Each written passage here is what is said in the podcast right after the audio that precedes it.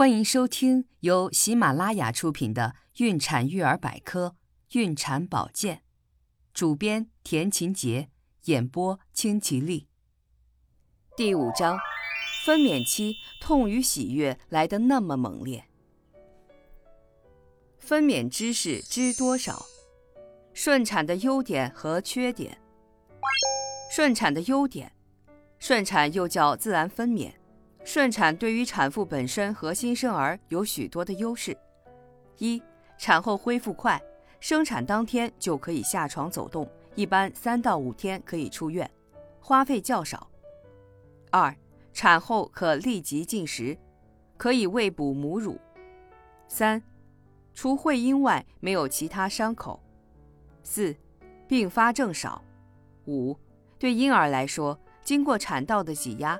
将胎宝宝呼吸道内的羊水挤出，出生后不容易产生湿肺、窒息以及吸入性肺炎。胎宝宝胎头受压后，呼吸中枢活跃，出生后能迅速正常呼吸。六、避免麻醉剂的伤害。顺产的缺点：一、分娩前的阵痛持续时间长，不过这个可以通过无痛分娩解决。二、有可能影响阴道松弛。导致骨盆器官脱垂的后遗症。三、顺产会伤害到会阴组织，容易造成感染或外阴血肿等情况。产后也有可能因为子宫收缩不好而造成出血，如产后出血得不到控制，就需要紧急处理，严重者需要切除子宫，甚至危及生命。四、顺产过程中，胎宝宝经过产道时，可能会遇上一些突发状况。顺产的三大产程，自然分娩的过程从规律的子宫收缩开始，到胎宝宝胎盘娩出为止。第一次生育的准妈妈，以下称为初产妇，需要十六到十八个小时来完成这项工作。如果不是第一次，以下称为经产妇，也需要十个小时左右。一般来说，分娩过程分为三个阶段，也叫三大产程。第一产程，准妈妈开始出现规律性的子宫收缩、阵痛，所经历的时间长短会因人而异。一般产妇大约要十四个小时，初产妇十到十六个小时，经产妇只需六到八个小时。在这期间，准妈妈至少要经历两百次阵痛。当子宫颈口全开约十厘米时，产程的第一阶段即宣告结束。此阶段子宫收缩的目的是让子宫变薄变软，以便促使子宫颈张开，好让胎宝宝的头部能够通过。在这个阶段，准妈妈要多注意休息，抓住间隙进食，并试试转移注意力，这时可以走动、摇摆身体等。第二产程，从子宫颈全开到胎宝宝出生的阶段，大约经历一个小时，不应超过两个小时。此时子宫的收缩频率减少，但持续的时间会增长。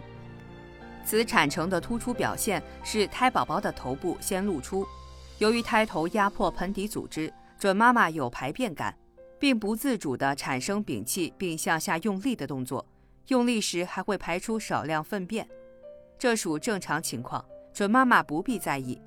在这个阶段，准妈妈要注意调整呼吸，认真应用拉梅兹呼吸法。并跟着医生指示用力。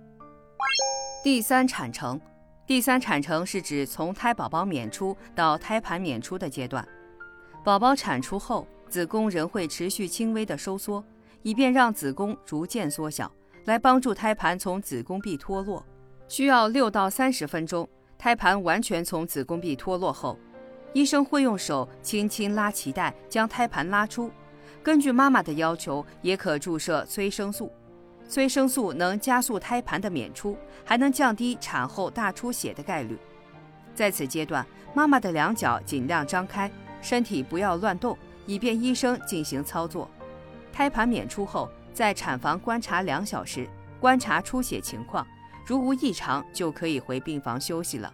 这时候要好好跟宝宝接触一下，对亲子关系的建立非常有益。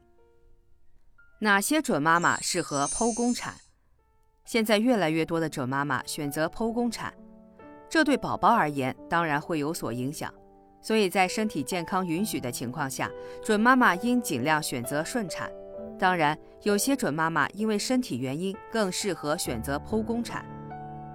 一、三十五岁以上的高龄准妈妈；二、胎位异常如横位、臀位；三、有多次流产史或不良产史的准妈妈；四、胎宝宝的头过大，准妈妈的盆骨无法容纳胎头；五。胎宝宝体重超过四千克，或出现宫内缺氧、脐带脱垂等；六、准妈妈的骨盆小或是明显狭窄、畸形等；七、羊水浑浊、子宫脆弱，最好也选择剖宫产；八、产前出血，这可能造成生产过程中出血不止，所以应该做剖宫产手术；九、准妈妈患有严重的妊娠高血压综合症等疾病。无法承受自然分娩。十，前一胎是选择剖宫产的准妈妈，如果再次怀孕分娩，也要选择剖宫产。十一，如果准妈妈怀的是双胞胎，在各项检查中都正常，并且胎宝宝的胎位都是正常的，就可以尝试一下顺产。如果是三胞胎或更多胎的准妈妈，应该选择剖宫产。高龄准妈妈只能选择剖宫产吗？如果准妈妈的年龄超过三十五岁，就属于高龄准妈妈。现在高龄准妈妈选择剖宫产比例较高，这是因为随着女性年龄增长，子宫肌层退化这种生理改变，使得分娩过程中神经冲动传递减少，肌肉收缩减弱，可能难以产生有效宫缩，而产生宫缩无力。高龄准妈妈的并发症。如妊娠高血压的发病率也比适龄孕妇要高，使得自然分娩安全系数下降。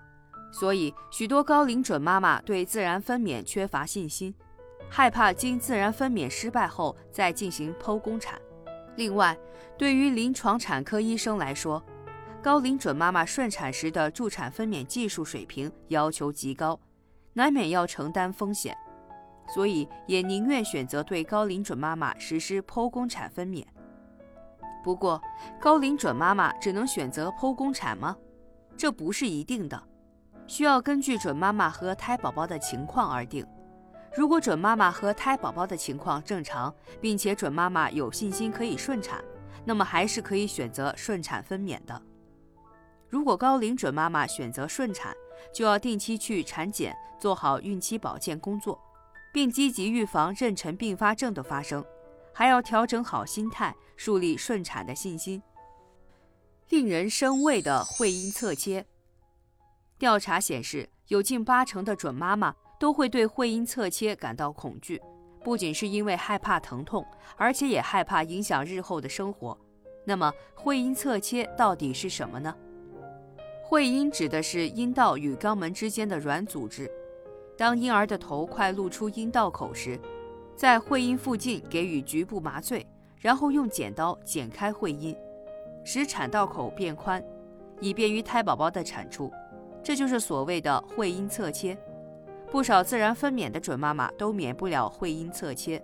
会阴侧切的原因有两个，一个是为了避免准妈妈会阴部撕裂伤。现在很多准妈妈都是头一胎会阴相对比较紧。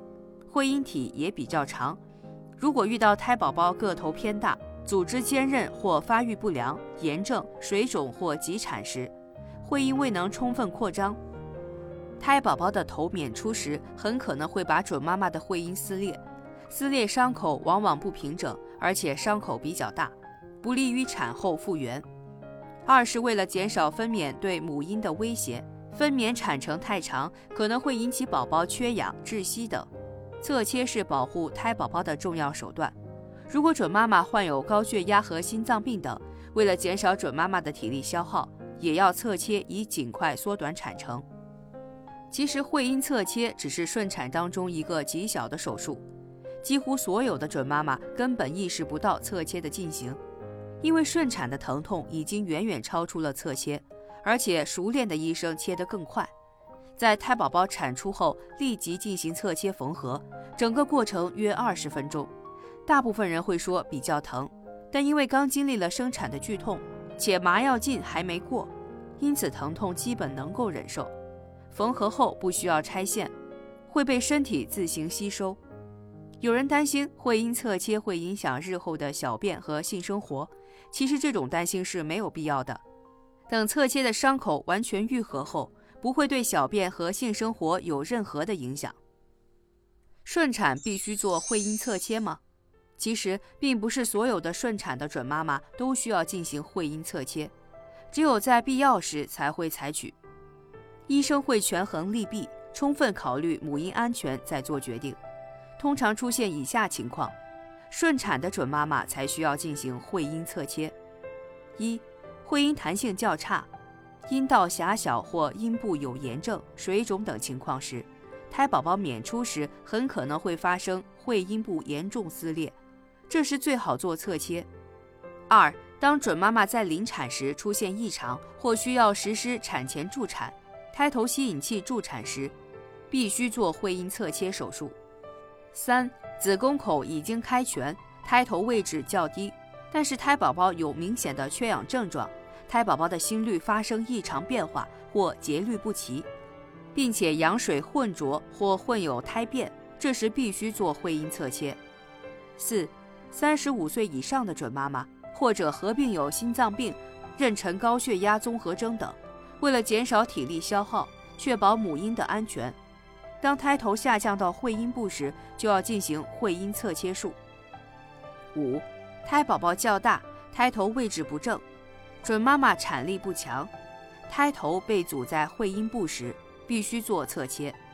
在分娩的过程中，还会遇到一些情况，医生会做出会阴侧切决定，准妈妈最好配合，不要拖延时间。这些食物有助提升产力。分娩是一项重体力活。准妈妈的身体、精神都经历着巨大的能量消耗，所以可以吃一些能够提供较高能量的食物。一、巧克力、蛋糕、甜味孕妇奶粉等甜食，这些甜食含糖量较高，能够较为快速地释放高能量，准妈妈可适当食用。二、容易消化的高能量食品，如粥、蜜糖、小馒头、面包片、鸡蛋等，可以维持提供能量。可在阵痛间隙吃。三、红牛等氨基酸饮料及参汤等有一定的提神助力的作用，一般在饮后二十到三十分钟开始显效。耗费了很多力气、已经精疲力尽的准妈妈可以食用这类食物来补充能量。无痛分娩是否对宝宝有害？无痛分娩其实就是在分娩中应用镇痛技术，减轻疼痛或让疼痛消失。如麻醉镇痛、针灸镇痛、电击镇痛等。此外，水中分娩、导乐分娩也都是无痛分娩。无痛分娩一般采用的是硬膜外麻醉，医生在准妈妈的腰部硬膜外腔放置药管，药管里面麻醉药的浓度约相当于剖宫产的二十分之一至十分之一，因此进入母体血液通过胎盘的概率微乎其微。对宝宝不会造成什么影响，更不会影响胎宝宝的大脑健康。相反，准妈妈严重疼痛时，会释放一种叫儿茶酚胺的物质，对新生儿的血液和氧气供应可能产生影响。而无痛分娩可减少胎宝宝缺氧的危险。此外，它还能减少准妈妈的分娩恐惧与产后疲倦，同时使医护人员有更多时间照顾准妈妈和胎宝宝。一旦发生异常，可以及时治疗。孕产小护士，不是所有准妈妈都适合无痛分娩。背部皮肤感染使麻醉无法实施，患有败血症、凝血功能障碍者，有产道异常、胎位不正、前置胎盘、胎心不好、羊水异常等异常情况者，患有心脏病且心功能不全者。持续性宫缩乏力，使用催产素点滴后仍无明显变化者，这些情况都不适合进行无痛分娩。无痛分娩是否真的不痛？无痛分娩并非绝对无痛，只是让疼痛减少。准妈妈如果疼痛阈值低，就算采用了无痛分娩还是会痛。准妈妈想要无痛分娩，就要思虑周全，比如医院是否具备镇痛条件，效果怎么样。自身会有什么不适，对宝宝会有什么副作用？准妈妈可以把自己的疑虑都写在纸上，与准爸爸进行商量，不要在不了解的情况下盲目进行选择。如果准妈妈决定采用镇痛服务，应该早些提出。如果提出过晚，你会发现产程已经到了不能做麻醉的时候了，因为你马上就要用力生产了。如果麻醉医生有其他急诊病人，产妇等待的时间将延长。孕产小护士，无痛分娩怎么进行？真的没有危险吗？无痛分娩的全过程是由麻醉医生和妇产科医生合作完成的。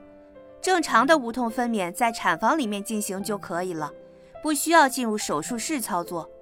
当准妈妈的宫口开到两三指的时候，医生就会给药管里面放药。大约在给药十分钟后，准妈妈就感觉不到宫缩的强烈阵痛了。医生打一次药，药效大约持续一个半小时，甚至更长的时间。有了疼痛的感觉，就继续打药，如此反复，直到分娩结束。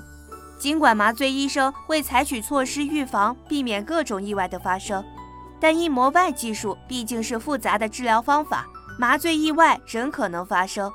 准妈妈要正确认识，无痛分娩是存在一定风险的。准爸爸全程陪同的意义，目前准爸爸进入产房陪同生产已经不是神话了。当然，这也要求准爸爸身体健康，心理条件足够成熟。准爸爸进入产房，对于准妈妈分娩有很多好处。一、准妈妈和准爸爸共同面对分娩，准妈妈心情会更稳定，对阵痛的忍受能力会相对提高，有利于分娩过程的顺利进行。二、准爸爸参与整个分娩过程，有助于医患之间的互相了解。如果发生分娩困难或胎儿窘迫，需急需处理时，医生可以马上与准爸爸商量，做出决定并进行处理。三、准爸爸如果了解分娩，可以参与指导准妈妈呼吸和用力，并且随时告知分娩进程，让准妈妈看到希望。四、分娩是怀孕的最后也是最辛苦的阶段，准爸爸参与之后会更加珍惜及感恩妻子的付出，对于日后的夫妻相处及宝宝教育更有利。在准爸爸进入产房前，必须穿上隔离衣，戴上帽子、口罩，穿上鞋套才可以进入。准爸爸陪产过程中站的位置尽量靠近准妈妈头部左右两侧，避免影响医护人员接生，也要小心避免触碰所有消毒过的无菌绿色包布，以免发生感染。准爸爸可以给准妈妈做小范围的按摩，如手和脚，可以辅助安抚准妈妈的情绪。宝宝出生后。爸爸可以拍摄短片，作为私藏纪念。另外，宝宝出生后，爸爸不要立刻走开，最好陪伴在妻子身边，预防产后大出血。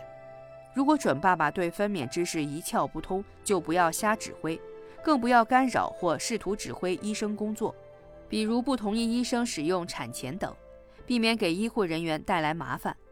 孕产小护士，哪些准爸爸不宜进产房陪产？第一，准爸爸身体要健康，没有罹患传染病，没有心脏病，没有晕血症。如果准爸爸在产房出现了不良情况，反而给医生添麻烦。第二，准爸爸心理承受能力要强，因为分娩是一个漫长的过程，而且是一个特殊的过程。有些准爸爸因为陪产后留下阴影，会恐惧产后性生活，所以准爸爸进产房陪产不要强求。要根据自己的实际情况来决定，否则只会适得其反。就算准爸爸不陪产，也不代表他不爱自己的妻子和宝宝。准妈妈，请给予理解。亲爱的听众朋友，如果您对孕产保健知识感兴趣的话，请点击上方订阅按钮，方便查看每日更新。